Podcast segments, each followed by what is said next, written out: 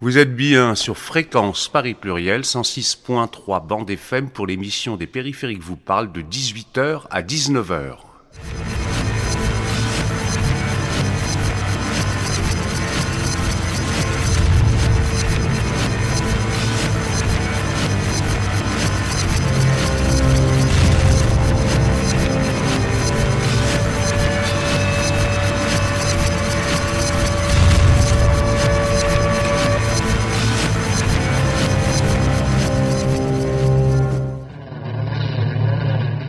Aujourd'hui, vous allez pouvoir entendre la troisième et dernière heure des interventions qui ont eu lieu dans le cadre de la session de l'Université du bien commun à Paris sur le thème Les forêts, notre bien commun.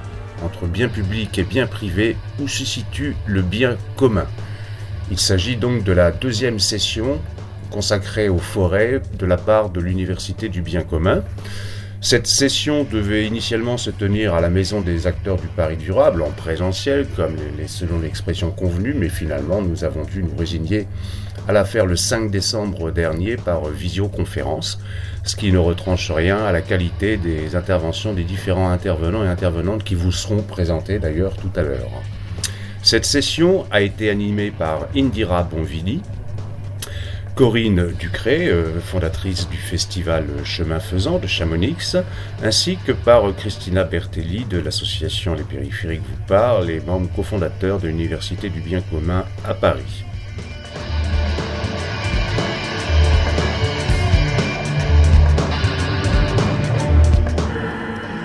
Pour rappel, nous avons déjà organisé une première session sur les forêts, notre bien commun, en octobre 2018. À cette occasion, Jérôme Buridan, professeur de géographie historique, nous avait rappelé l'histoire des communs en France et en Europe. Emmanuel Nérumande avait explicité les liens entre la forêt et les autres biens communs, en nous permettant de comprendre le rôle incontournable des forêts dans le vaste système, euh, écosystème du vivant. La question des forêts comme bien commun est tellement vaste que nous avons souhaité organiser une deuxième session. Dans celle d'aujourd'hui, nous explorerons des aspects juridiques économiques et sociaux des forêts et les conditions pour qu'ils puissent être reconnus comme bien commun. Les intervenants d'aujourd'hui seront, dans l'ordre de présentation, Marine Calmet, qui est juriste en droit de l'environnement et des peuples, peuples autochtones, présidente de l'association Wild Legal et porte-parole du collectif Hors des questions. Nous aurons euh, Gilles Yovan, de l'association Les Périphériques vous parle et membre du comité des pilotages de l'Université du bien commun, Philippe Canal, secrétaire général du syndicat Snuffen Solidaire et porte-parole de l'intersyndicale de l'Office national des forêts. Nous aurons également euh, Lionel Morel, juriste, travaille au CNRS et auteur du blog Silex ou S-I-Lex. Nous aurons également avec nous les témoignages de Bertrand Sicard, président de l'association euh, Vita Silvé Conservation, et de Florence Massin et David Duflo, de l'association Semeurs des forêts. Durant l'intermède, nous pourrons visionner les travaux de Bernard Boisson sur la dernière forêt ancienne d'Europe qui se trouve en Roumanie. Et en clôture, Claire Dehove, membre du comité de pilotage de l'UBC, de l'Université du bien commun, fera un point sur l'avancement des initiatives liées à la question de la santé. Alors, euh, il y a euh, un autre axe. Alors, on a Jean-Baptiste Ingo, euh, qui voudra nous faire part de sa réflexion très très concrète sur cette euh, question-là. Euh, je ne sais pas si toi tu peux nous répondre sur la loi Pisani, qui tu sais oblige à des coupes de 30% tous les 20 ans. Donc là, on a vraiment deux visions très très différentes de l'approche de la forêt comme commun, avec là une, une vraiment une volonté d'agir et de pas sanctuariser la, la forêt. Je sais pas, peut-être que tu veux nous en dire quelques mots. Alors, moi, je suis pas un spécialiste de, ces, de cette question-là, mais j'avais vu effectivement, et il, doit y avoir des gens dans l'assistance qui, qui, connaissent mieux, mais j'avais vu que le, pour le projet Vert Vie Sauvage et plus généralement les forêts en libre évolution, c'était aussi un point de limite. Hein. Euh, c'est pareil un peu visiblement aussi pour, les, pour la chasse. Euh, visiblement, euh, c'est pas si simple que ça de, de sanctuariser un espace en France contre la chasse. Alors moi j'en profite euh, suite à la voilà à l'intervention de Lionel pour présenter euh, Florence Massin et David Buffo. Euh, Florence, David, est-ce que vous êtes là? Florence et David sont présidentes et vice-présidents de l'association Semeurs des forêts. Et je pense que ça s'enchaîne parfaitement avec l'intervention de Lionel, puisque l'association, mais je laisserai euh, David et Florence nous, nous, expliquer le but de leur association et comment ils ont procédé jusqu'à présent. On a, on a créé euh, l'association Semeurs de forêt il y a en janvier 2019 euh, pour une bonne et simple raison, c'est qu'on avait envie finalement d'agir en tant que citoyen de ce monde euh, pour l'environnement et faire quelque chose. Donc nous, on s'est posé cette question. Alors on a, on a un, grand amour pour les arbres et un grand amour pour la forêt et la nature. Et on s'est vraiment posé cette question, qu'est-ce qu'on peut faire à notre niveau? Parce qu'on voyait bien que, que euh, au niveau politique, c'était pas ça en fait. Donc, euh, donc on s'est on s'est dit, ben, si les pouvoirs politiques n'agissent pas, en tout cas dans un sens qui nous, nous convienne, qu'est-ce qu'on peut faire? Donc, euh, en fait, on a créé cette association dans le but de euh, racheter des terres et de nous de créer des sanctuaires. Donc, euh, mais pas n'importe comment. Donc, on a utilisé ce qu'on appelle la méthode Miyawaki, peut-être que certains connaissent. et cette méthode permet de, de replanter de, façon, voilà, de, façon plus directe, etc. Nous, on n'y connaissait pas grand-chose dans le monde de la forêt. Par contre, ça, on apprend tous les jours. Et, euh, et en fait, le but, c'est de montrer à tout le monde que chacun peut s'y mettre en tant que citoyen. Et euh, nous, ce qu'on a comme objectif, c'est de sanctuariser ces espaces, mais aussi de créer de la relation pédagogique pour montrer effectivement qu'est-ce qu'un arbre, qu'est-ce qu'une forêt, qu'est-ce que c'est, qu'est-ce qu'on peut faire justement au-delà de juste l'exploitation forestière. Donc, euh, et du coup, euh, là, on a acheté un premier terrain, on a l'objectif d'acheter une nouvelle terre très très prochainement, et puis de créer en fait aussi des, euh, des espaces qui seront protégés par la loi obligation réelle environnementale pour, pour justement protéger un maximum d'espaces, notamment pérenniser les forêts qui seront plantées. Mais on a aussi l'objectif de libre évolution, Lionel Morel expliquait aussi. Hein, on a vraiment cette dimension, on a été touché par l'espace aussi, et puis aussi par, euh, tout le projet européen qui, est mené par Francis Allais pour recréer vraiment une forêt millénaire. Et, donc, on a vraiment cet objectif aussi d'aller vers quelque chose qui soit entre la libre évolution et les plantations citoyennes. Donc, euh, je laisse peut-être parler un petit peu David. Euh, dans par rapport au commun, en fait, nous, ce qu'on s'est posé comme question dès le départ, parce qu'il y a d'autres associations qui, plantent des forêts euh, avec la méthode Miyawaki, euh, on s'est posé la question de comment pérenniser, en fait, euh, la vie des, arbres et puis de l'écosystème. plutôt que de planter des arbres, notre idée, c'est d'aider à, à, la recréation d'écosystèmes. Comment pérenniser sur le long terme bah, ces écosystèmes-là donc, il y a beaucoup d'associations qui plantent soit sur des terrains qui sont mis à disposition par des particuliers, soit par euh, des municipalités. Et ces, euh, ces solutions-là ne nous convenaient pas parce que bah, les particuliers, euh, finalement, peuvent vendre ou bien les terrains se finissent en succession. Et puis, les municipalités changent régulièrement de, d'équipe et peuvent changer d'idée. Donc, ça ne garantissait pas la pérennisation de, de ce qu'on faisait. Et euh, c'est pour ça qu'on a choisi la solution de, euh, de créer, euh, d'acheter les terrains dans le but de créer des communs, mais dans un sens plus large, un peu comme dans le même sens de l'espace, en fait, plutôt parce que en fait, la nature, les oiseaux, les, les animaux, ils n'ont bah, pas d'argent, ils ne peuvent pas acheter de terrain et ils sont bien obligés de faire avec, avec les restes en fait, que, que leur laisse la société. Donc l'idée, c'était un peu là de de se faire euh, leur, euh, leurs bras et euh, d'aider à, à, retrouver des, nouveaux endroits. Donc c'est peut-être une vision un petit peu un peu romantique en fait de ça, mais c'est vrai qu'on se met dans une vision beaucoup beaucoup plus long terme pour créer des, oasis pour que à des endroits au moins il y ait le moins d'intervention possible. Et bien sûr, on ne peut pas se substituer à la loi hein. s'il y a des, obligations d'entretien, des, des, choses comme ça, ben, on est bien obligé de, de le faire. Donc, il y, a, il y a des limites à ce qui est possible, on voulait garantir la plus haute euh, protection possible à, tout ça pour un commun qui est avant tout euh, et principalement, nous, euh, pour tout ce qui est non humain, en fait. On intervient au départ et, et ensuite, l'idée, c'est de laisser le plus possible en, en libre évolution avec le moins d'interaction possible, sachant que pour l'instant, le, terrain qu'on a fait 1,4 hectares, donc c'est des toutes petites surfaces, hein, même par rapport à, à l'espace. On espère avoir beaucoup plus grand au, fur et à mesure. Hein, notre association a de la. Après, il y a aussi la notion que nous, on voulait que ça soit aussi euh, montrer au maximum de gens qui soient dans les mêmes euh, dimensions que nous, euh, que c'était possible. Donc, que nous, on ne vient pas du monde forestier. Par contre, on apprend, on apprend beaucoup, beaucoup sur le terrain. On apprend en écoutant, en observant, en, se rendant compte qu'il bah, y, a plein de choses à faire et surtout, bah, voilà, que c'est possible. Et on a eu là, depuis qu'on a créé l'association, il y a plein de gens qui nous contactent pour savoir bah, comment on s'y prend, comment on peut faire. Et euh, du coup, comment on peut, ne serait-ce que sanctuariser un hectare et replanter en fait euh, bah, peut-être des petites forêts, mais au moins, euh, au moins faire quelque chose. Quoi. Donc, il y a un engouement qui vient pas forcément d'en haut, mais qui vient d'en bas.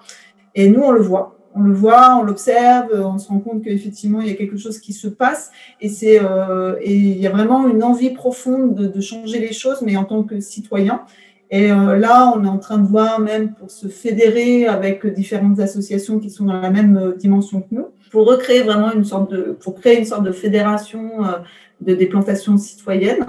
Et, et, ensuite, effectivement, peut-être avoir un peu plus de poids et puis montrer que c'est possible et de faire une espèce de, de, voilà, de, pouvoir communiquer, de pouvoir. Là, le, côté relationnel, il existe réel, réellement parce que les gens, et, ben, ils ont envie d'avoir de l'info, de l'info. Ils savent bien qu'ils sont pas forestiers, ni botanistes, ni quoi que ce soit, ni agriculteurs.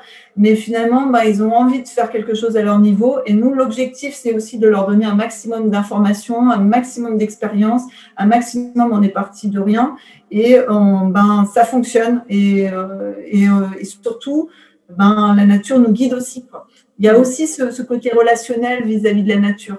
C'est que euh, moi, je passe des heures à regarder les arbres, à regarder comment ils s'implantent, à regarder aussi euh, les plantes bioindicatrices, etc. Et en fait, c'est aussi se reconnecter à cette terre. Et, euh, et j'ai envie de montrer ça aussi. Et à travers l'association, il il y a aussi ce, ce relationnel à la nature qui est très fort. Donc, euh, donc euh, voilà en tout cas notre approche. D'accord. Ben, écoutez, mille merci pour, cette, pour votre présentation. Euh, effectivement, c'est très intéressant. On voit bien que la forêt est un, oui, la forêt est bien commun. Ce n'est pas à l'usage exclusivement des humains, mais voir parfois, ça peut être également à l'usage exclusivement de, de ceux qui l'habitent. Donc, euh, peut-être un réquestionnement sur ce qui est le bien commun. Est-il euh, orienté simplement dans la relation à l'humain, également à ceux qui ne sont pas des êtres vivants, mais pas nécessairement des humains? Je passe la parole maintenant à euh, Christina Bertelli, qui va nous introduire une vidéo que nous allons euh, passer. Je vous rappelle, en 2019 a été créée une commission parlementaire consultative dédiée aux forêts bien commun. Donc, euh, on en a parlé avec euh, la députée Mathilde Panot, qui nous a, qui a réalisé un petit vidéo qu'on va vous présenter, qu'on pense utile de vous présenter et qui est pertinente sur les sujets. Demander euh, à la France, à travers une commission euh, que la forêt soit reconnue bien commun est toujours très important. Et nous présentons ces sujets au-delà de toute considération partisane ou des couleurs politiques par rapport au parti politique qui a euh, initié cette, euh, cette commission. Ce qui est intéressant, c'est de voir que euh, autant euh, Ricardo Petrella demande un conseil mondial pour les biens euh, publics mondiaux et, et, notamment forêt, air, etc. Euh, là, on demande, on crée une commission en France et sur les terrains, il y a énormément d'actions. C'est ça qui est très intéressant à voir. Et on va écouter rapidement Mathilde Panot sans aucun autre commentaire. Je voulais d'abord euh, remercier l'Université du Bien commun euh, pour euh, cette invitation et malheureusement, je ne peux pas être avec vous aujourd'hui parce que je m'étais engagée à aller manifester avec les chômeurs et précaires. Donc, je regrette de ne pas être avec vous aujourd'hui, mais merci beaucoup pour l'invitation. Alors, je suis Mathilde Panot, députée du Val-de-Marne et vice-présidente du groupe parlementaire La France Insoumise à l'Assemblée nationale. Et je voulais, par cette intervention, vous tenir au courant d'une commission d'enquête citoyenne Forêt Bien Commun que nous avons lancée maintenant euh, en septembre 2019 qui est une commission d'enquête citoyenne qui regroupe des parlementaires de différents bords. Qui a été lancée au départ en lien avec Gaspard Dalens, donc qui est journaliste et reporter, mais qui est aussi l'auteur d'un livre qui s'appelle Main basse sur nos forêts, et qui comprend aussi l'intersyndicale de l'Office national des forêts, plusieurs associations de défense de l'écologie, ainsi euh, que euh, des collectifs qui euh, luttent pour une bonne gestion et la protection des forêts françaises. Alors, au départ, cette commission d'enquête citoyenne, elle est partie d'un constat. Ce constat, quel est-il? Il est que aujourd'hui, nous vivons une malforestation en France, une industrialisation euh, qui est en cours euh, dans les forêts françaises et qui est absolument dramatique parce que cette malforestation, elle détruit les sols, elle détruit euh, la capacité de stockage de carbone qu'ont les forêts, elle maltraite les hommes et les femmes qui travaillent en forêt et notamment fait perdre leur, leur, expertise et les transforme en simples coupeurs de bois plutôt que d'utiliser leur expérience. En plus de ça, une forêt industrialisée est beaucoup moins résiliente au changement climatique. Or, aujourd'hui, il y a un enjeu très très fort autour des forêts puisque nous avons des dépérissements très forts et par ailleurs aussi des épidémies de scolites. Et là aussi, lorsque euh, vous avez des forêts industrialisées, elles sont beaucoup plus euh, susceptibles d'être euh, la proie de ces scolites.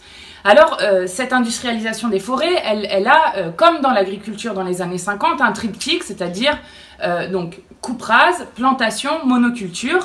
Et donc, exactement comme il s'est passé dans l'agriculture, nous avons euh, une forêt française qui est à la croisée des chemins aujourd'hui. Et euh, ce que nous voulons avec cette euh, commission d'enquête citoyenne, c'est porter ce sujet des forêts qui malheureusement est peu connu du public et pourtant extrêmement important puisque les forêts sont un bien commun essentiel, je le disais, à la fois pour le stockage du carbone, donc qui est un enjeu majeur pour le 21e siècle, mais aussi euh, pour tout ce qui est filtration d'eau, euh, pour ce qui est euh, des sols, pour ce qui est d'abri de biodiversité, donc de, protéger la ressource en eau. Bref, c'est un bien commun essentiel que nous devons absolument protéger. Et donc, le but de cette commission d'enquête citoyenne, c'était comme euh, il y a eu dans les années 50 une industrialisation de l'agriculture sur lequel ni vous ni moi n'avons donné notre avis, ni vous ni moi n'avons dit nous sommes d'accord pour que maintenant nous ayons un modèle d'agriculture sans paysans, pour qu'il y ait euh, un empoisonnement généralisé de la population et d'abord des paysans avec euh, notamment Monsanto et le glyphosate, mais l'ensemble du système de pesticides, eh bien il se passe la même chose en forêt et nous voulons que ce débat soit posé politiquement, c'est-à-dire que les citoyens et citoyennes de notre pays puissent décider de ce qu'on fait des forêts. Et nous le disons haut et fort avec cette commission d'enquête citoyenne, nous ne sommes pas d'accord pour un modèle euh, de, de, forêt qui soit un modèle industrialisé et qui soit un modèle de forêt sans forestier. Donc nous sommes au même moment et donc le premier but euh, de cette commission d'enquête citoyenne, c'est de, porter euh, ce débat euh, politiquement. Alors nous avons fait plusieurs déplacements. Je me suis rendue notamment dans le Morvan, où 50% des forêts de feuillus diversifiées ont été remplacées par des monocultures de résineux, généralement du Douglas. Donc c'est un des hauts lieux de l'industrialisation, un des symboles de l'industrialisation de la forêt, mais aussi de résistance citoyenne, puisqu'il y a des résistances citoyennes extrêmement fortes, ou encore au plateau de Mille Vaches, où là aussi il y a une industrialisation très forte et là aussi euh, une résistance citoyenne forte. Et d'ailleurs, nous avons rencontré euh, lors de, notre déplacement euh, des forestiers qui, eux, pratiquaient une autre sylviculture, montrant que c'était tout à fait possible de faire autrement et d'avoir une gestion qui soit une gestion qui soit dans le sens de l'intérêt général sur les forêts. Ça nous a amené, alors on avait fait aussi une quarantaine d'auditions d'experts, de forestiers, de scientifiques, ça nous a amené en juillet à proposer une première proposition de loi d'encadrement des coupes rases. Pourquoi c'était important de proposer un encadrement des coupes rases? Euh, Parce que euh, la France est très en retard sur cette question. La Suisse a interdit les coupes rases dès 1876 tous les lenders allemands ont euh, des, interdictions de coupe rase, en tout cas des réglementations strictes de coupe rase, et la Suisse en a aussi. donc la France est en retard sur cette question-là parce qu'en France on peut faire ce qu'on veut. Donc nous, ce qu'on demandait, c'était pas l'interdiction pure et simple des coupes rases, mais en tout cas un encadrement très strict et une interdiction au-delà de 2 hectares, sauf s'il y avait une impasse euh, sanitaire avérée qu'on a vraiment restreint euh, dans le texte. Cette proposition de loi, elle a été signée par des parlementaires de cinq groupes différents euh, et elle a été bon, appuyée par notamment des associations. Muriel Rolly, qui est une des citoyennes de la Convention citoyenne pour le climat, on l'avait, on l'avait présentée et on retrouve cette proposition aussi dans le rapport qui a été demandé à une députée de la République en marche, Anne-Laure Catelot. Bon, pour l'instant, on a un ministre qui nous pense que cette proposition de loi est idéologique, mais on espère pouvoir faire avancer ça parce que si on a déjà cet encadrement de coupe alors euh, on sera déjà, on aura mis un pied dans la porte de l'industrialisation euh, de la forêt. Donc nous, ça nous intéresse. Maintenant, qu'est-ce qu'on est en train de faire en ce moment? On est en train de travailler notamment à, partir de propositions qui sont les propositions des assises de la forêt. Les assises de la forêt ont été organisées euh, fin 2019, elles ont été organisées par SOS Forêt, elles ont regroupé 150 euh, personnes de différents horizons qui ont fait euh, plusieurs propositions euh, et donc, à partir de ces propositions, nous sommes en train de construire une proposition de loi cadre de modèle de gestion, euh, de, contre-gestion en fait de ce qui est en train de se passer avec l'industrialisation et que nous appellerions donc euh, une, loi cadre sur la forêt comme bien commun. Ça, on, va, on la prépare pour début 2021 et je serai ravie de venir vous rencontrer pour vous en parler. Voilà où nous en sommes sur cette question-là. Le début de l'année euh, de septembre jusqu'à maintenant a été beaucoup marqué par euh, la défense euh, des, des, missions et des effectifs de l'Office national des forêts qui est en ce moment détruit et démantelé par le gouvernement. Donc nous continuons à batailler sur cette question parce que nous avons besoin d'un service public forestier et que nous ne sommes pas d'accord pour qu'il le privatise à tout va et qu'il supprime des effectifs, d'autant plus dans une agence où euh, il y a eu 50 euh, suicides depuis 2002, euh, c'est-à-dire plus rapporté à l'effectif que ce qu'il y avait eu chez France Télécom. Donc il y a une souffrance très forte chez les agents publics de l'Office national des forêts et là aussi il faut les soutenir.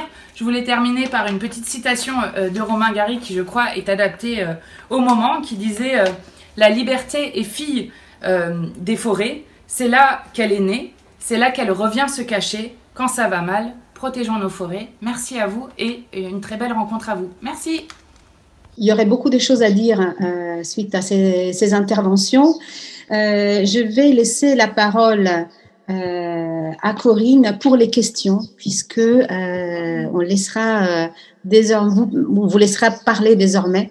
voyons quelles sont les questions. Corinne. Oui, alors il y a, une question, enfin plusieurs questions à Philippe, euh, notamment sur l'ONF et l'articulation entre sanctuarisation justement et euh, essayer de, travailler sur la forêt de façon raisonnée. Oui, alors euh, la sanctuarisation, pour, pour nous, la, la non-gestion est un mode de gestion. Euh, qu'est-ce qu'on fait euh, quand on intervient en forêt? On intervient dans un écosystème qui a son fonctionnement propre, son autonomie, ses droits, euh, et notamment dans le cadre du changement climatique, mais pas seulement. il est intéressant de voir ce que l'écosystème met en œuvre euh, le comprendre. Hein. On est relativement ignorant quand même de, de, la chose. Hein. On a beau savoir beaucoup de choses, on s'aperçoit surtout qu'on sait, on, on, sait pas tout ce que, euh, on sait à peine tout ce qu'on ne sait pas. Euh, donc, observer l'écosystème dans une sanctuarisation, de voir comment lui-même les, les, solutions, les tests qu'il fait pour s'adapter au changement climatique, c'est un enseignement majeur. Donc, euh, la sanctuarisation a cet intérêt-là de laisser l'écosystème s'exprimer sans intervention humaine et euh, d'observer ce que lui, il crée. Parce qu'il crée plein de choses et il a un potentiel de test qui est absolument sans commune mesure avec tout ce qu'on peut essayer nous. Donc voilà, dans le cadre du changement climatique, quelque chose d'intéressant. De manière plus globale, la sanctuarisation, j'ai dit euh, tout à l'heure ce qu'on en pensait. effectivement, si demain on devient comme certaines populations de la planète qui euh, mangeons très peu, qui buvons très peu, qui consommons très peu de choses, on pourrait se permettre de dire à un moment donné, on sanctuarise les, forêts. Euh, ce n'est pas le cas pour le moment. Donc l'alternative, c'est soit on fait de la déforestation exportée au travers des produits qu'on fait venir d'ailleurs, en ne touchant plus nos forêts à nous, soit on essaye euh, d'avoir une gestion multifonctionnelle dans laquelle euh, il faudrait optimiser les fonctions environnementales et sociales. Et une fois qu'on a fait ça, ça définirait une fonction économique de production. Qu'est-ce qui est possible Qu'est-ce qui est compatible avec l'optimisation de ces fonctions-là? Nous, c'est notre façon de voir, sachant qu'on est... Euh, on n'est pas favorable au, modèle de gestion forestière anglo-saxon euh, où on a des grandes réserves et des parcs nationaux qu'on met sous cloche et on dit on est ultra vertueux. Par contre, sur l'immense majorité des forêts après, eh ben, c'est ben, c'est le pillage. c'est une gestion absolument lamentable où ne compte que le profit économique. Donc nous, on est assez méfiants, on est réservé sur les réserves quelque part. Maintenant, il en faut. il en faut tout simplement pour voir euh, ce que l'écosystème euh, invente et apprendre, et apprendre de tout ça. Parce que la base de la gestion forestière, c'est quand même observer euh, la nature d'abord et essayer de s'en inspirer une fois qu'on admet qu'on fait des choses dans la forêt. Merci Philippe. il y a deux ou trois questions, mais très très rapides, en synthèse sur les assises de la forêt. Est-ce que vous pourriez nous dire de, enfin, ce qui s'est passé à ces assises et quelles sont les, les ouvertures, notamment par rapport au commun? Ben, ce qui s'est passé aux assises, donc, ça a été dit euh, par euh, Mathilde Panot, c'est 200 euh, citoyens de différents horizons, différentes régions. Bernard Boisson y a, y a participé. donc, toutes les sensibilités. Il y avait des zadistes de Notre-Dame-des-Landes qui font de la formation, qui transforment du bois, qui gèrent de la forêt dans cette idée de, de commun. Et l'idée, c'était d'arriver à faire des, des propositions pour un modèle de gestion alternatif euh, qui mettent en avant euh, cette notion de la multifonctionnalité que j'ai mis en avant, de la forêt en tant que bien commun, euh, c'est-à-dire que il faut éviter à tout prix, dans les décennies qui viennent, que la fonction économique via la recherche, cette, cette, cette fringale d'énergie tout à fait démesurée de notre civilisation, que la forêt soit pas sacrifiée sur cet autel-là de consommer toujours autant euh, d'énergie. Et à un moment donné, euh, il y a la faiblesse de croire que parmi tous les leviers d'action qui existent, euh, il y a eu différentes choses d'évoquer. la loi mettant en avant la forêt bien commun, qui d'abord doit être gérée dans l'intérêt euh, ben, de tous les citoyens et on va dire surtout des générations futures qui auront besoin de la forêt beaucoup plus que nous aujourd'hui, ne serait-ce que pour amortir euh, le, changement euh, climatique. Tout ça sera pris dans, dans la loi. Donc, des citoyens qui se réunissent, qui font des propositions, qui échangent et qui se mettent d'accord sur des propositions qui seront intégrées dans le, la future proposition de loi forêt bien commun. Voilà. Merci Philippe. Euh, il y a beaucoup de questions sur évidemment le lien entre euh, nos choix de société euh, et la marchandisation de la forêt. donc peut-être que, je ne sais pas, Marine pourrait peut-être nous parler un peu de, de ce rapport-là. Oui, tout à fait. En fait, mais ce qu'on voit avec ces questions, euh, c'est que justement, il y a des sociétés qui se posent la question, par exemple, de reconnaître des droits de la nature. C'est en fait tout simplement interroger évidemment la place euh, qu'on a euh, dans le dans, dans, dans, la, dans, le monde. En fait, notre place à nous en tant qu'humains. Désolé, j'ai un petit gars sur les sur les gens qui est pas content. et en fait, c'est interroger notre place dans notre société. Et la question des droits de la nature, elle est importante parce que justement, dans nos sociétés, la, question de la nature intervient peu finalement. On se pose, comme ça a été dit juste avant, la question de savoir est-ce qu'on veut revenir en arrière, est-ce qu'on veut consommer moins, euh, est-ce que finalement on revient, comme le dit Emmanuel Macron, à, la bougie ou à la lampe à huile ou, ou pas? Euh, nous, on, on, se pose la question de justement qu'est-ce que scientifiquement on peut faire euh, et qu'est-ce qui euh, nous assure, par exemple, on travaille avec un outil qu'on appelle les limites planétaires qui est un nouvel outil d'analyse justement du fonctionnement des écosystèmes.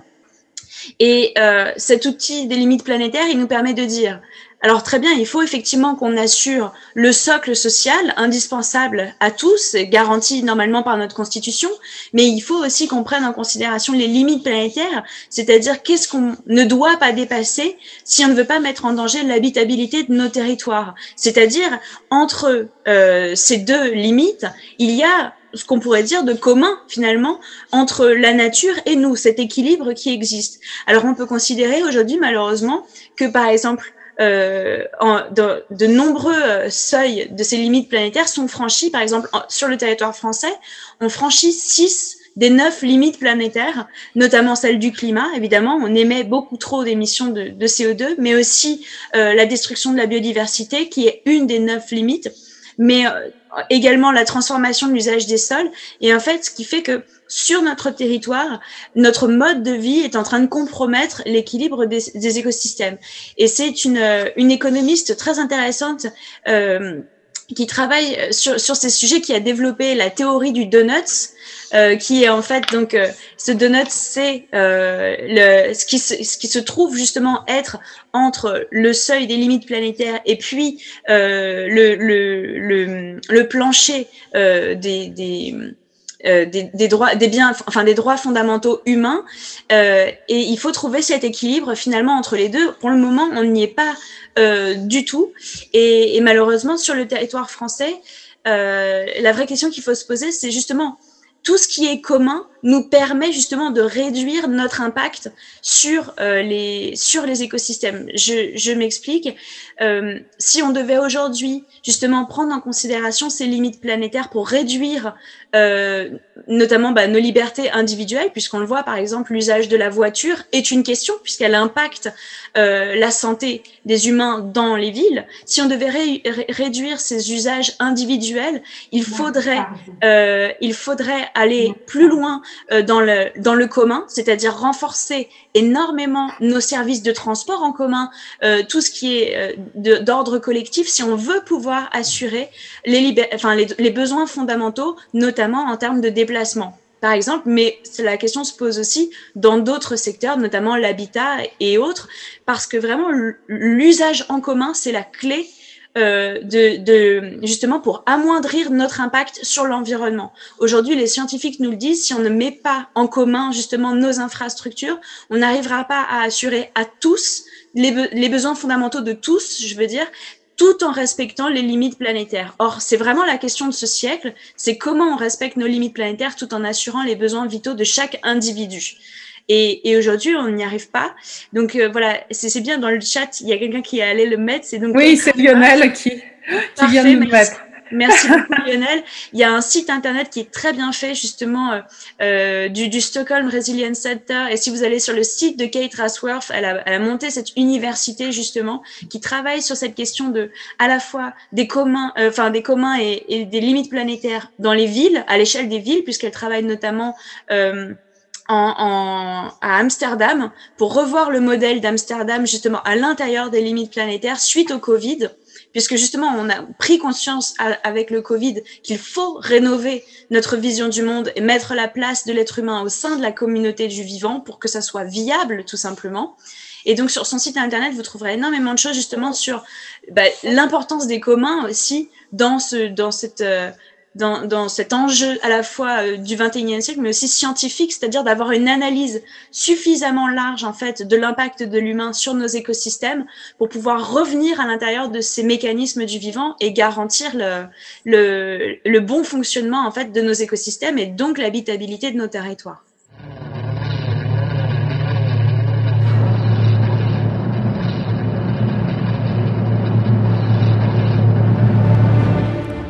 Vous êtes toujours sur Fréquence Paris Pluriel, 106.3 bande FM, pour la retransmission des différentes interventions qui ont eu lieu dans le cadre de la session de l'Université du bien commun le 5 décembre dernier sur le thème Les forêts, notre bien commun, entre bien public et bien privé, où se situe le bien commun.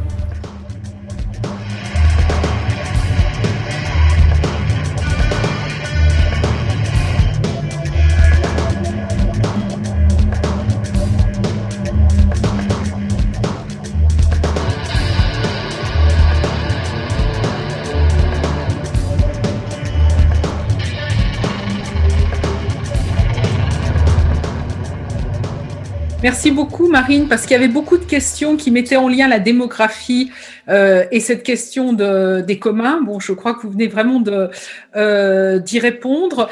Euh, il y a un autre axe qui s'adresse à, à chacun d'entre vous, en fait, qui est le lien entre plus direct la santé et la forêt que en tant que commun qu'on n'a pas du tout abordé. Donc peut-être Marine, si vous voulez commencer sur ce sur ce point-là.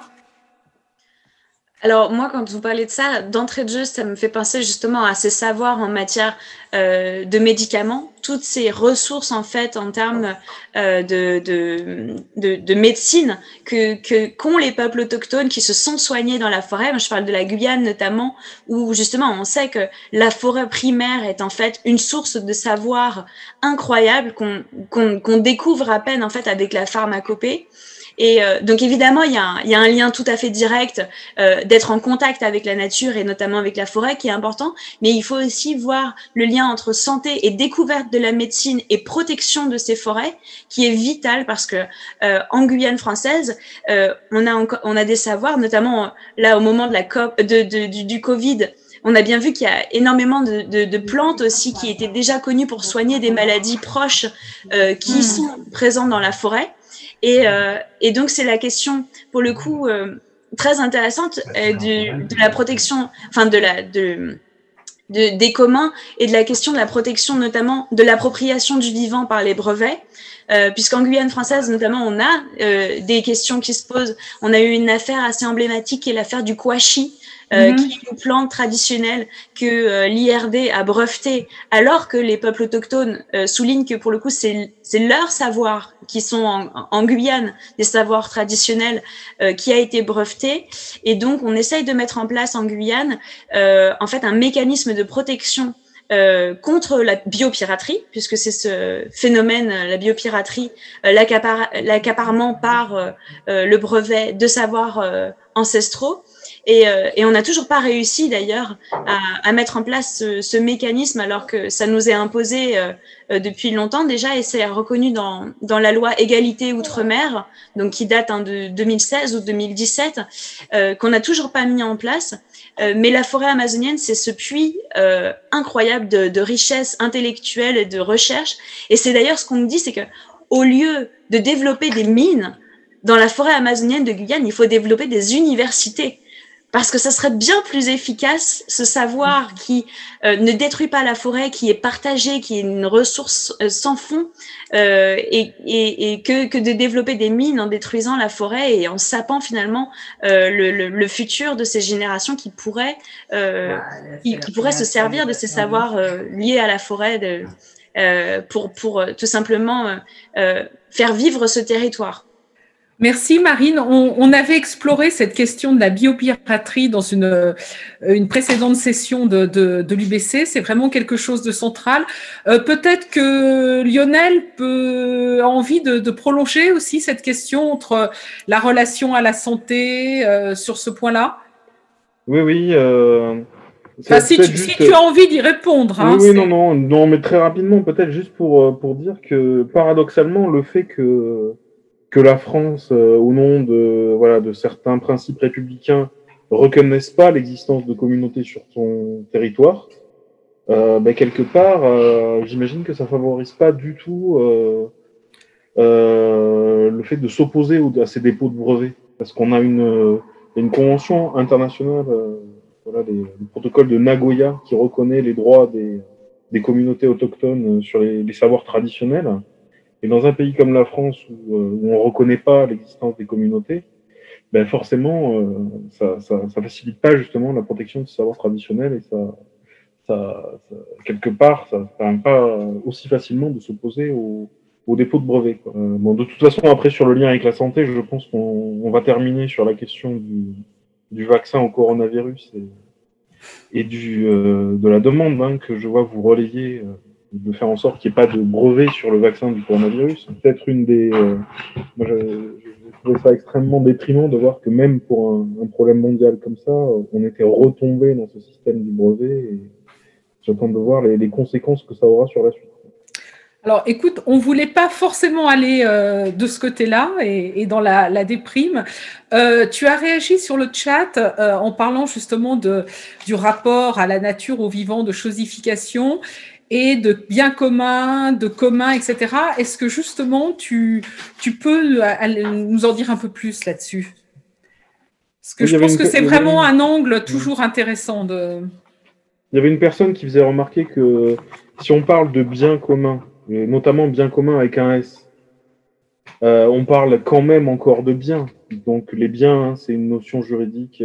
voilà, le bien, c'est ce qui est susceptible d'appropriation en droit. Et donc, du coup, il y a, y a, un certain paradoxe, je trouve, dans, la, dans, le, dans le terme même de bien commun, c'est-à-dire qu'on ne sort pas vraiment de cette logique de chosification. Et je me souviens très bien en France le moment où je crois que c'était, euh, ça devait être vers 2012, où euh, les gens qui, euh, qui s'intéressaient au commun ont, ont, arrêté de dire bien commun. Et c'est à ce moment-là où on a dit commun tout court. Il y, y, avait un réseau francophone des biens communs, et je me rappelle, on avait eu une discussion, on s'était dit, ben, on va arrêter de dire bien commun, et on dira commun tout court. Et je me rappelle que les, les secteurs qui avaient été le plus mobilisés pour ça, c'était les gens qui travaillaient sur les semences qui, qui, sont aux premières loges en fait, hein, parce qu'ils voient bien les effets justement euh, d'appropriation des semences, euh, notamment par la propriété intellectuelle, euh, parfois par les brevets, par les obtentions végétales, tout ça. Et ils étaient très sensibles à ce que on considère pas les semences comme des biens. En fait. Et euh, voilà, parce que derrière la marche, la, la, chosification, on arrive très vite à la marchandisation aussi. Donc voilà, c'était juste pour dire que cette, ce sujet-là, il avait été je euh, discuté dans la communauté en France et c'est à ce moment-là qu'on a, on a commencé à parler de commun et de bien commun. Euh, oui, merci, parce que c'est vraiment un, un, sujet sur lequel on, on reviendra euh, encore. Juste, euh, on, a, on a fini notre temps là pour les, les questions pour l'instant. Euh, Est-ce que parmi les, les, intervenants, il y a l'un ou l'une d'entre vous qui voudrait euh, poser une question ou, ou rebondir sur euh, l'intervention d'un autre? Oui, euh, deux remarques. Euh, sur ce qui a été évoqué comme contradiction sanctuarisation, ou au contraire euh, des conciliations possibles entre une régénération forestière et puis une exploitation raisonnée, voilà, de type rentière, etc. Je souligne que le monsieur allemand, j'oubliais son nom, qui avait fait l'intelligence, le fameux livre Intelligence des arbres, lui dit que il étudie surtout la situation allemande et française. Il dit qu'il y a compatibilité totale entre euh, euh, retrouver des forêts secondaires en France et en Allemagne, euh, avec restauration de la biodiversité, des sous-bois forestiers, etc., et, et, restauration de la complexité, de la diversité des essences, avec une exploitation rentière raisonnée et, par, et plus parcimonieuse. Par contre, pour en venir à ce que disait Philippe Canal, lui, il dit que euh, l'énergie bois biomasse, ça, ça va à contresens. Ça, c'était ma première remarque. Deuxième remarque, c'était sur euh, euh, ce qui concerne les droits de la nature. Je pense que parfois, il faudrait être un peu plus fin dans l'analyse. C'est pas les, les droits de la nature veulent pas dire, par exemple, en Nouvelle-Zélande, sanctuarisation d'une forêt primaire de 2000 hectares. Ça veut dire qu'on reconnaît quelque part qu'il y a une sorte d'interrelation euh, entre différents régimes d'activité, les régimes d'activité du végétal, du floral, de l'hydrique, euh, de la microbiologie des sols et de l'être humain. Cette interrelation de ces différents régimes d'activité du vivant se fasse dans ce qu'on pourrait appeler, moi, je veux plus en finir avec la notion d'environnement, j'appelle ça un milieu vital partagé. Et à partir de là, on est on va dépasser le débat qu'on avait soulevé un petit peu l'aporie de tout à l'heure en disant est-ce qu'il faut trouver des modes de réensauvagement de la forêt, de sanctuarisation, ou alors au contraire, est-ce qu'on peut imaginer, comme le font d'ailleurs les 400 millions de, personnes dans le monde qui forment la diversité des peuples autochtones, ben, envisager la nature comme un système d'interaction vivant où l'être humain a toute sa place, où il y a des transferts d'énergie entre l'humain, le végétal, l'animal, et où on n'est pas obligé de sanctuariser, même si, comme dit, si j'ai bien pu comprendre Philippe Calal, on peut aussi se pencher, qu'est-ce qui se passe dans nos forêts primaires, qu'on survécu euh, à la prédation humaine, ou en tout cas une espèce de d'exploitation euh, harcelante et indiscernée souvent. Voilà, c'était quelques remarques de ce point de vue-là. Oui, merci. Euh, Philippe Cana, est-ce que vous voulez rajouter peut-être aussi quelque chose? Oui, très rapidement. Euh, c'est vrai que je pense que par rapport à la défense de l'environnement, il, y a une erreur dans le discours depuis longtemps. C'est euh, faut qu'on sauve l'environnement. ce qui sous-entendrait que l'environnement pourrait péricliter et l'homme survivre. non, nous faisons partie de l'écosystème. Enfin, en tout cas, c'est ce qu'on peut constater depuis que l'homme est sur la planète. Il modifie, il interagit avec l'écosystème. Et juste pour finir sur quelque chose que nous, on aime bien dire, nous ne défendons pas la forêt, nous sommes la forêt qui se défend. Voilà. Merci. Euh, on va en profiter, on est vraiment pile pile dans notre timing. Euh, nous avons un des participants qui nous a demandé plusieurs fois la parole, Baptiste Ingold. On va pouvoir lui donner, mais ça sera vraiment une ou deux minutes pour qu'il puisse nous parler de façon très synthétique de son, de son projet. Euh, je vais parler effectivement de mon projet, mais aussi de, d'une région où il y a une école de la futée irrégulière qui est gérée par l'ONF et qui essaye d'avoir une, exploitation de la forêt euh, de façon euh, euh, respectueuse des cycles naturels et qui a mis en place pas mal de, de, façons de, l'étudier. Et donc moi, je suis propriétaire privé à côté de cette forêt. Et ce qui m'intéresserait, c'est d'adopter ces modes de gestion plus proches de la nature et de profiter aussi du fait que je suis dans un parc national de forêt pour créer un groupement forestier qui aurait pour but d'avoir ce genre de, de, gestion proche de la nature, de la futée irrégulière, et puis aussi d'avoir un nombre d'actions pour euh, préserver des arbres habitants et euh, créer des îlots de sénescence. On fait finalement ce qui se passe, trouve, dans un parc. Dans ce parc, il y a euh, seulement 2% du parc qui est en réserve intégrale. Et si on ne trouve pas un mécanisme pour que finalement le, ce qui est préservé un, sur une toute petite parcelle en fait de, de l'ensemble du parc, il faut trouver un mécanisme pour que tout le monde y participe. Euh, et moi, je trouve que ça peut être intéressant. C'est une expérience qui pourrait être tentée de voir si on peut euh, continuer à exploiter la forêt tout en gardant les cycles naturels et en euh, intéressant le grand public à, euh, par exemple, euh, l'adoption d'arbres habitats à l'intérieur d'une forêt gérée. Il y a beaucoup encore d'axes qui sont en train de, sortir, notamment plus philosophiques. Ce sera peut-être l'objet d'une troisième séance sur les forêts. Euh, on a un Patrick Pénicaud qui nous invite à un projet hors les murs. Donc euh, peut-être une prochaine euh, session de l'UBC euh, hors les murs. Et en attendant, on laisse euh, la parole Claire. d'intervenir euh, pour montrer euh, un petit peu le, les actions et le, la position de l'Université du bien commun euh, par rapport à tout ce qui se passe autour du vaccin anti-Covid et plus généralement euh, à la question de la politique de la santé. Euh, puisque alors l'université du bien commun a relayé en fait la campagne initiée par l'économiste bon, Ricardo, euh, Ricardo Petreira euh, s'est associé avec les membres de l'Agora des habitants de la Terre pour que la santé en tant que bien commun public mondial soit préservée à travers la distribution gratuite d'un éventuel vaccin contre le Covid-19. Euh, on a beaucoup réfléchi à cette, question, évidemment, euh, parce que bon, c'est très controversé. Nous faisons partie aussi de, cette controverse concernant euh, le, vaccin ou les vaccins qui sont en train de se préparer et la vitesse à laquelle ils se préparent euh, et la course euh, à la montre dont témoignent d'ailleurs les activités boursières actuelles. au sujet des laboratoires en charge de la préparation de ces vaccins. Euh, et donc, euh, pour refaire un petit point, euh, l'Agora des habitants de la Terre était déjà intervenue en septembre auprès du secrétaire général de l'ONU pour défendre une politique de la santé sans brevet, privé, à but lucratif et gratuite.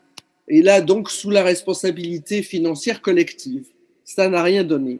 Le 23 octobre dernier, au niveau de l'OMC, l'Organisation mondiale du commerce, les pays, riches du Nord, États-Unis, Union européenne, etc., ont rejeté la demande présentée par l'Afrique du Sud et l'Inde et qui demande qui a été soutenue par l'Organisation mondiale de la santé et d'autres pays du Sud de suspendre provisoirement l'application des règles concernant les brevets dans le cadre de la lutte contre le Covid-19. Évidemment, cette suspension de l'attribution des brevets devait permettre aux populations des pays appauvris un, accès juste et efficace aux soins contre le coronavirus. Donc, euh, le 3 et 4 décembre dernier, l'Assemblée générale de l'ONU a convoqué une session spéciale sur la pandémie de Covid-19 au niveau des chefs d'État et de gouvernement. Il a fallu plus d'un an de discussion pour surmonter l'opposition de certains États, notamment les États-Unis de l'ancien euh, président Trump, pour que cette Assemblée générale de l'ONU puisse se tenir. Cette session spéciale, on a estimé qu'elle constituait une occasion unique pour la définition et la mise en œuvre des actions communes au plan mondial de lutte contre la pandémie, dans l'assurance du droit à la vie et à la santé de tous les habitants de la Terre. L'UBC a donc décidé de diffuser la lettre de l'Agora des habitants de la Terre au président de l'ONU et à l'OMS et a aidé au recueil de signatures devant appuyer cette campagne. Finalement, euh, cette signature a permis d'obtenir euh, 1285 euh, courriers de personnel et signés provenant de 53 pays, ce qu'on estimait être un assez bon, même un très bon résultat, pour appuyer cette campagne auprès de l'ONU. Nous n'avons pas encore le résultat des débats qui, qui se sont tenus à l'ONU les 3 et 4 décembre. Mais parallèlement, de nombreuses actions militantes sont en cours. Bon, il y a l'appel du secrétaire. Alors, au plan, je dirais, institutionnel, nous avons l'appel du secrétaire général en faveur d'un cessez-le-feu mondial. Il y a eu toute une campagne que vous avez peut-être reçue euh, pour que, effectivement, euh, étant donné la crise sanitaire, on arrête au moins, on, on trouve au moins les moyens d'arrêter les conflits mondiaux. Euh, voilà. Euh, il y a eu aussi une initiative sur le financement du développement à l'ère du Covid et l'au-delà, etc. Bon, bref. Mais euh, ce sont les initiatives gouvernementales et euh, elles se situent toujours du point de vue d'une gouvernance commerciale mondiale. Par contre, au plan militant, nous avons Right to Cure, pas de profit sur la pandémie, un vaccin et un traitement pour tous. C'est-à-dire, il, s'agit là euh, d'une campagne qui a beaucoup été euh, euh, relayée. Donc, le Parti communiste français est aussi à l'initiative, avec 12 autres partis européens, de ce Right to Cure. Et donc, c'est bah, la gratuité et l'accès voilà, qui est demandé aux futurs vaccins. Voilà. Cette campagne, elle est menée au niveau européen euh, et elle se fixe comme objectif de lancer une procédure officielle d'initiative citoyenne européenne à l'automne visant à réunir un million de signatures. Euh, un autre euh, mouvement sont les artistes pour la paix, et ça, vous pouvez évidemment tout ce que je vous fais un petit survey de ce qui existe, mais je pense qu'il est important de suivre ces initiatives. les artistes pour la paix, euh, on relayait également la lettre à l'Assemblée générale de l'ONU de, euh, de l'Agora des habitants de la Terre. Et euh, on a par exemple aussi l'artiste cubain Eric Ravello qui, dans ses œuvres, Los Autocables, il a aussi signé une œuvre qui s'appelle Beyond the Pandemic, voilà, qui a été affichée un peu devant l'ONU, etc. Bref, euh, ce qui est important, c'est d'examiner euh, comment nous pouvons poursuivre notre pression sur le système des États-Unis, des Nations Unies, et dans la perspective du prochain sommet du G20 en 2021, qui se tiendra en Italie, qui sera consacré à la pandémie du Covid-19. Quand on voit la déclaration du sommet extraordinaire des dirigeants du G20 justement sur ce Covid-19, Les têtes de chapitre sont combattre la pandémie, préserver l'économie mondiale, gérer les perturbations dans le commerce international, rehausser la coopérative mondiale.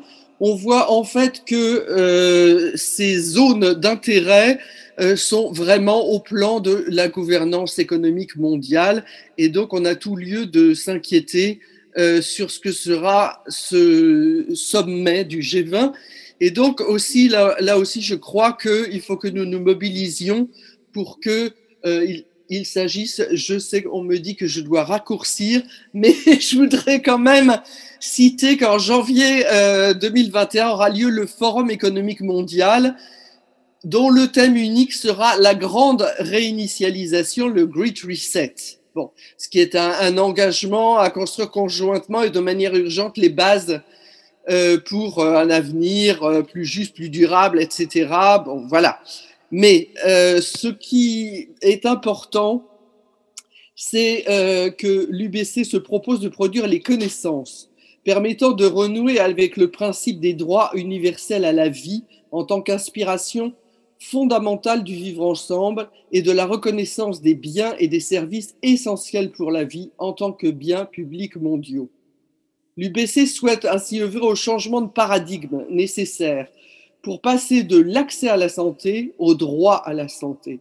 Le vaccin et les traitements anti-Covid étant bien sûr euh, des exemples très intéressants. Euh, on entend beaucoup parler en effet de l'accès à la santé et même l'accès à la gratuité. On sait qu'en France, euh, le vaccin, on est à peu près sûr qu'il va être distribué gratuitement.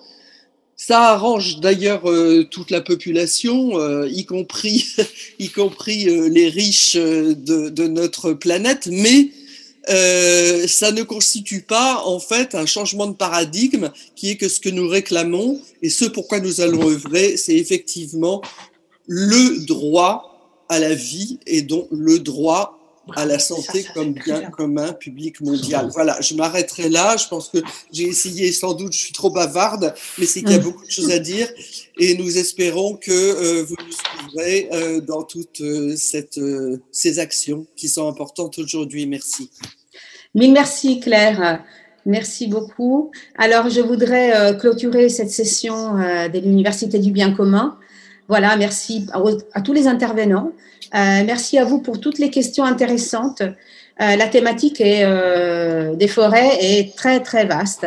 Et donc, il y a beaucoup d'acteurs impliqués. Il faudra une troisième session sur les forêts qu'on se fera les plaisirs d'organiser. donc, c'est sûr que Marine a parlé de respect de des limites planétaires.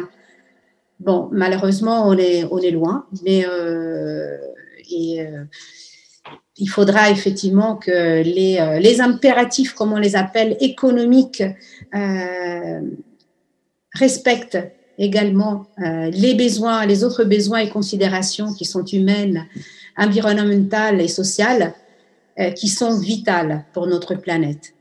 Donc, cela demande bien évidemment de prolonger les débats. Pour l'instant, donc, on met fin à cette session. Euh, et euh, pour respecter les timings qu'on s'était euh, impartis. Je vous dis encore merci et je vous souhaite une très très belle soirée et, euh, je vous dis à bientôt. On vous tiendra au courant des prochains événements de l'Université du bien commun. Ainsi se termine cette émission des périphériques vous parle, qui était consacrée à la retransmission d'échanges qui ont eu lieu dans le cadre de la session de l'Université du bien commun à Paris le 5 décembre dernier par visioconférence sur le thème Les forêts entre biens communs, entre biens publics et biens privés, où se situe le bien commun.